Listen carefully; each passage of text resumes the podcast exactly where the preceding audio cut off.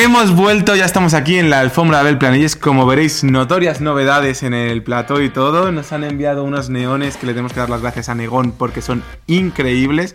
Y bueno, a ver, este parón está justificado, ya os contaré después, pero ha pasado de todo, así que que empiece la alfombra.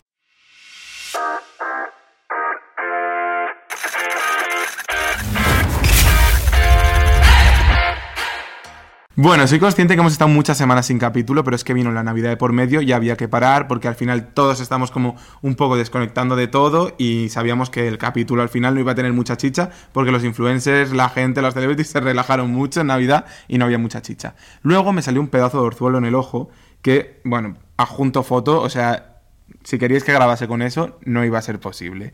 Pero ya hemos vuelto. A partir de ahora, los días de emisión van a ser generalmente los martes, pero dependiendo si vamos a algún eventito o algo, serán diferentes. ¿Por qué? Porque una de las novedades de esta temporada va a ser que los capítulos los vamos a grabar en las mismas alfombras rojas. Y la primera va a ser la de los premios antipremios de Ceci Army. Este jueves es la gala. Conforme tengamos el capítulo montado, os avisaré por mis redes sociales de que ya podréis verlo. O sea, las novedades vienen fuertes porque también vamos a tener entrevistas, o al menos lo vamos a intentar. A ver quién se quiere sentar aquí conmigo a charlar un poco de todo. Vamos, veremos, veremos, os iré, os iré avisando. Y nada, vamos a empezar con el capítulo de hoy, que es un poco recopilatorio de las cosas fuertes que han pasado últimamente, porque realmente son todas de esta semana, porque es increíble todo lo que ha pasado en esta semana. Vamos a ver lo que hay de verdad y lo que hay de mentira en la relación, supuesta relación de Aitana y Enzo, el protagonista de la Sociedad de la Nieve. Yo tengo información de esto. A mí lo que me dicen es que efectivamente sí viajan juntos en el avión, viajan al lado, viajan en la primera fila y de hecho me dicen hasta la letra del asiento de cada uno. Me dicen que lo que hay, lo que se ve es una complicidad un poco de amistad. Pero claro, según María Patiño, era la primera vez que quedaban, era la primera vez que se veían. Entonces, ¿qué tipo de complicidad va a haber? Pues de amistad. Porque no tiene por qué pasar nada. A lo mejor simplemente se querían conocer porque uno admira a la otra y la otra admira a uno. O sea, no tiene por qué haber una relación como tal. Pero sí que es verdad que viajan juntos a París. Están un día, al día siguiente vuelven a Madrid porque Aitana tiene otro viaje programado a una ciudad del mundo que no seré yo quien la diga. Entonces, ¿aquí qué hay? Está, que a todo el mundo eh, pensaba que estaba con Biel Juste, el chico modelo de Chuyéis, y ahora ha pasado lo de Enzo. Yo sinceramente creo que Aitana está soltera, puede hacer lo que quiera y está conociendo a gente. No sabemos si hay una relación de amistad o no, porque no ha salido una foto de un beso ni ha salido nada más. Simplemente, pues ha salido que Aitana está con gente. Entonces, sí que es verdad que nos acostumbramos un poco a relacionarla como una pareja sentimental, pero no tiene por qué serlo. Pero sí que es la realidad. Aitana estuvo en Costa Rica con Biel Juste y Aitana estuvo en París con Enzo. Entonces, esa información es la que hay sobre Aitana. Ya si es romance o no, lo, veremos próximamente, imagino, porque esas cosas, por mucho que lo intenten, no las pueden ocultar. Vamos con un tema del que se ha hablado mucho. Sé que no soy objetivo con este tema, sé que es mi opinión, sé que mucha gente me habéis comentado, es que no eres objetivo. Bueno, Realmente es mi cuenta, son mis redes sociales y están a mi nombre, no estoy detrás de ningún medio, entonces creo que puedo dar mi opinión, quien quiera entenderla y oírla genial, y es la canción que le ha dedicado Álvaro de Luna a Laura Escanes. A ver, a mí sinceramente no me parece mal que Álvaro exprese sus sentimientos con una canción. O sea, lo veo lo más lógico del mundo porque son artistas y tal. Pero yo creo que en esa canción hay muchos mensajes subliminales que igual lo que pretenden no es expresar sus sentimientos, sino echar un poco encima la opinión pública a Laura, con comentarios como yo quise todo contigo y tú quisiste joderlo, yo... ¿Cómo era el otro? Ah, que solo cuidaba lo que se veía, que le buscaba besos en otro. Es como, tú puedes decir en una canción cómo te sientes y cómo ha sido todo, pero, o sea, es como que, tío, sabes que es una personaje público que ella te ha defendido cuando la prensa ha ido por ti y ahora hacer eso es como no tiene ningún tipo de sentido. Entonces, para mí la opinión, la canción al final se me ha pegado y todo de tanta escucharla, pero eh, como moralmente yo lo veo un poco sobrante muchas frases, pero como artista yo entiendo perfectamente que tenga que hacer una canción, igual que entendí lo de Shakira, lo de Marlena y todo, ¿sabes? Pero es mi opinión. Otra de las parejas sorpresas que han salido esta semana, bueno, salió ya hace dos semanas, pero bueno, me apetecía comentarla porque también tengo información que no se ha hablado todavía, es la de Miguel Bernardo y Esther Espósito. A ver, Miguel Bernardo y Esther Espósito son eh, compañeros en élite, se conocen a raíz de ahí. A mí me dicen que sí que es verdad que se les ha visto juntos, se les ha visto con mucho cariño entre ellos. Me dicen varias personas antes de que saliese la, noticia por la cuenta de Salseología, ¿qué pasa? Que yo no suelo contar las cosas si no tengo una prueba contundente de una imagen o algo. O sea, tú a mí me puedes decir, he visto a estos dos en la discoteca y a lo mejor realmente te estás equivocando, entonces como que no me fío si no hay una imagen. Y yo por eso no lo había contado, pero le doy mucha credibilidad a la información de Salseología porque es que te estoy hablando de que más de 3, 4 personas me han contado por diferentes puntos que Miguel y Esther pues, han tenido alguna noche así de fiesta que, que se les ha visto más juntos de lo normal. Otra cosa que tampoco veo mal, o sea, son chavales jóvenes, seguramente solteros en ese aspecto. Otra cosa que me llamó mucho la atención de esta relación y que mm, lo contó Alexia Rivas en la tele es que a Esther Espósito hace ya tiempo se le avisa de que le han visto con Miguel. Y Esther Espósito lo que hace, o sea, le avisa a la prensa y Esther Espósito lo que hace es anunciar al día siguiente de que le avisa a la prensa que cortaba con su anterior novio. Entonces, es como un poco que veis, se veía lo que se venía. Pero bueno, que sí que es verdad que esta relación a mí me lo han dicho mucho y no descarto para nada que pueda ser una relación potencial de que lo digan públicamente porque me lo han dicho desde distintos tiempos, desde hace tiempo también recientes, como que es algo que ahí está.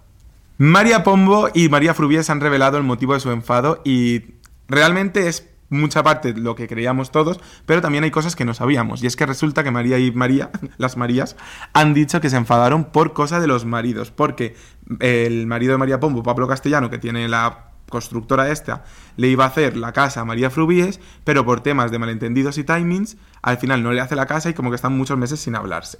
Entonces era como el principal motivo. Entonces dice María que era una tontería, que deberían haberlo hablado, que no hubiesen durado enfadada ni cinco minutos. Pero claro, aquí todos supimos de que María Pombo estaba esperando a un niño, porque en la exclusiva que dio María Frubies para Ola, dijo, sí, María Pombo está esperando a un niño, vamos a hacer un equipo de fútbol. Entonces, claro, María Pombo subió el post diciendo que estaba enfadada. Bueno, no decía que estaba enfadada, pero decía las noticias vuelan, como tiranteces a María Frubies. Eso también lo hablan. Dice María Frubies que estaban en el corte inglés de la castellana y que le llaman de hola y le dicen, oye, tal, que María Pombo va a tener un niño. Y que ella responde, sí, tal, vamos a hacer un equipo de fútbol. ¿Qué pasa? Que como no se hablaba con María Pombo, María Frubies no sabía si María ya había dado la información a Ola, porque la estaban llamando desde Ola, pero es que María Frubies, así, así somos los periodistas, somos estrategas que van. No, la verdad es que mm, también me parece una tontería, pero se ve que lo hablaron y se perdonaron, pero sí que era un tema que a mí me apetecía saber bien contado por ellas y creo que es lo que tienen que hacer cuando son personajes públicos y se enfadan y tal. Me encanta que lo cuenten, que lo digan sin ningún tipo de miedo, son personas normales, se pueden enfadar, ¿sabes? Y este es el motivo del enfado, la verdad es que me esperaba un poquito más de chicha, pero bueno, es lo que hay. Otra de las posibles parejas que tiene a todo el mundo enviándome de esto del rato, habla de este tema, habla de este tema, habla de este tema, Nagori y Carla. A ver, yo creo que la relación de Nagori y Carla a ver, si me dices a mí como intuición, yo diría que para mí es un hecho, pero como realidad en verdad no hay ninguna prueba que la demuestre. Eh, sí que pasa que pasan tiempo juntas, eso está claro, se han ido de viaje juntas a pasar fin de año a la otra punta del mundo junto a otra pareja. Ahora se le ha visto que Carla y Nagore comieron con Stacy y Pablo, como Carla qué relación tiene con Stacy como para comer con ella, o sea, es como todo muy extraño en cuanto a ellas dos. También estoy viendo que Carla está dando como a entender que, por ejemplo, que no duerme sola. Ahora ha subido un, como es que subió una historia de viendo una proyección en su habitación y como que miraba a un lado de la cama. No sé. Yo creo que es extraño que puede darse esta relación. No me atrevo a decir 100% si están juntas o no, porque a lo mejor simplemente se están conociendo, pero me parece muy extraño este, esta complicidad que hay. O sea, sí que es verdad que siempre han sido como amigas, porque es verdad que lo han sido, pero como que veo algo más, porque yo pienso que quien no se tiene nada que ocultar, no se esconde. Entonces, ellos como, ellas sí que estoy viendo como que se están escondiendo, como que les da miedo a lo mejor una foto las dos juntas, como que les da miedo que la gente vea que están viajando juntas. Entonces, yo no voy a dar por hecho la relación hasta que no tenga una prueba contundente, pero conforme tenga una prueba contundente, pues supongo que os la contaré. y si no, pues habrá que ver cómo se dan los diferentes caminos. Además, Nagore el otro día subió un TikTok que ponía como que le hablaba a su madre de si esta novia le gustaba a ella. Esta sí, no, esta sí. Como que se ve que tienen una relación, las dos. ¿Con quién? No sé. Pero cuadra todo, ¿no? La verdad que todo cuadra. Una de las polémicas de la semana está relacionada con el streamer de Gref. ¿Qué pasa? Que el streamer eh, ha invertido en un edificio.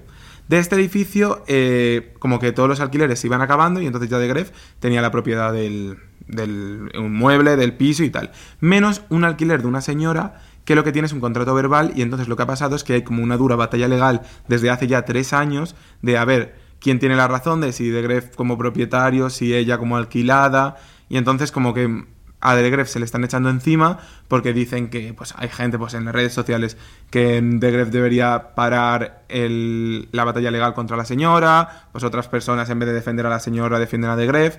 Una polémica que ha sido muy comentada en redes sociales que es muy muy habría que ver todo con detalle de cómo legalmente se están haciendo las cosas. De hecho, la señora acabo de leer que eh, como que ella dice que ha recibido amenazas, la sociedad de Degref niega esas amenazas, es como a ver quién realmente tiene la razón en este aspecto y qué pasa con esto, pero es uno de los temas más comentados este mes. Y terminamos con la entrevista de Jordi Évole a Zetangana, una entrevista que a mí me ha encantado, es como súper íntima y Zetangana ha hablado de Rosalía. He leído en Twitter, por ejemplo, que a lo mejor es muy arcaico preguntarle a Zetangana sobre Rosalía en 2024 y qué hubiese pasado si a Rosalía le hubiesen preguntado por Zetangana, porque, claro, Rosalía es como mucho más famosa, ¿no? Es tipo mucho más estrella, entonces preguntarle por el ex a lo mejor no es tan elegante y no se hace, pero Zetangana como que a lo mejor es más accesible que hubiese pasado si le hubiesen preguntado a Rosalía. A ver, yo sinceramente no creo que Jordi Évole sea mal periodista ni nada por el estilo, creo que es una pregunta súper interesante y que cuando la gente se sienta con Jordi Évole sabe que es un repaso de todo, ¿sabes? Entonces, a mí me gusta mucho, entonces, ¿qué le pregunta Jordi Évole? O sea, le pregunta dos cosas que realmente todos queremos saber a día de hoy, en 2024. Una de ellas es, ¿Es Rosalía y Zetangana los protagonistas del videoclip de Tú me dejaste de querer en modo de cameo de un actor y una actriz que se parecen a ellas?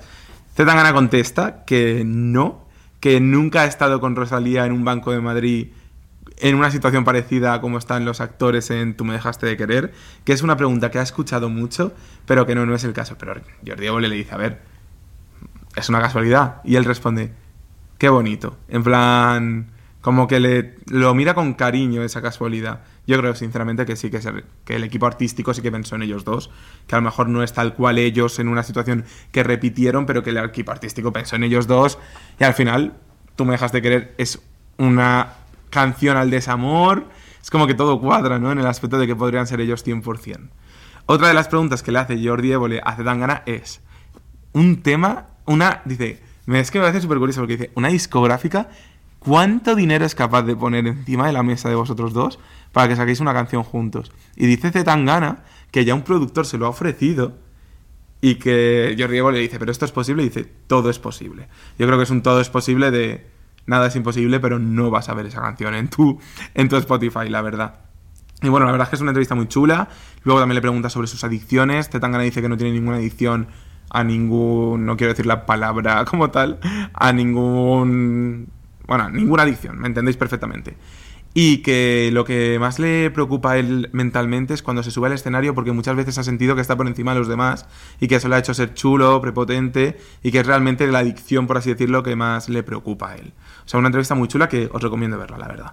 Y esto es todo lo que ha pasado esta semana así importante. La alfombra va a dar una vuelta de 180 grados y nos volvemos a ver esta semana con un blog, una... Vais a ver desde dentro cómo es cubrir unos premios, cómo es esos premios desde, desde la vista de un periodista, las entrevistas completas. Yo creo que va a estar muy chulo el capítulo de esta semana cubriendo los premios de CC Army, que van a ser unos premios totalmente diferentes a los ídolos, totalmente diferentes a los Gen Z y que sí que os va a gustar ver. Así que nos vemos el domingo, creo que estará ya disponible el capítulo. Volvemos otra vez con más fuerza Espero que os haya gustado este capítulo. Si os ha gustado, suscribiros, dar like, porque la alfombra ha vuelto.